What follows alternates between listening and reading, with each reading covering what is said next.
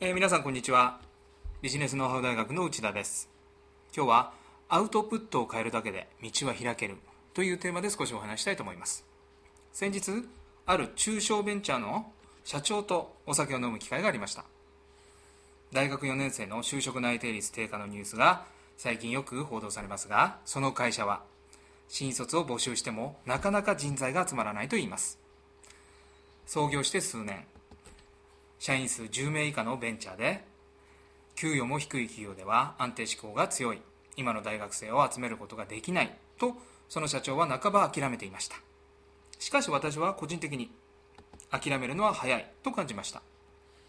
社歴が浅く従業員が少なくて給与も低いという事実は確かに変えることはできません。しかしそれらを伝えるときアウトプットするとき相手の感じ方を変えることは可能なのではないでしょうか。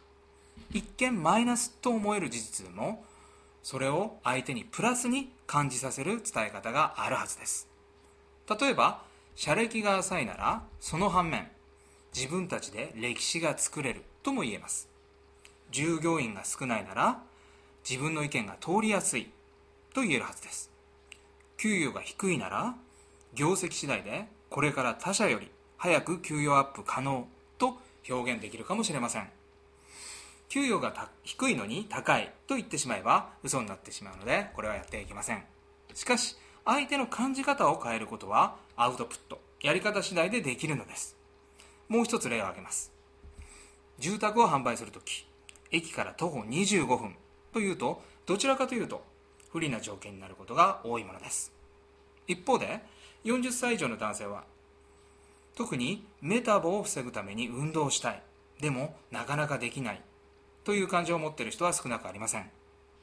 徒歩25分のマイナスイメージを25分のメタボ対策とか通勤のウォーキングで高いスポーツクラブに通わなくていいとアピールすればお客様の感じ方は変わるのかもしれません。さああなたのビジネスでも伝え方次第で現状を変えることはできませんか？考えてみてください。今回はここまでです。それではまた次回をお楽しみに。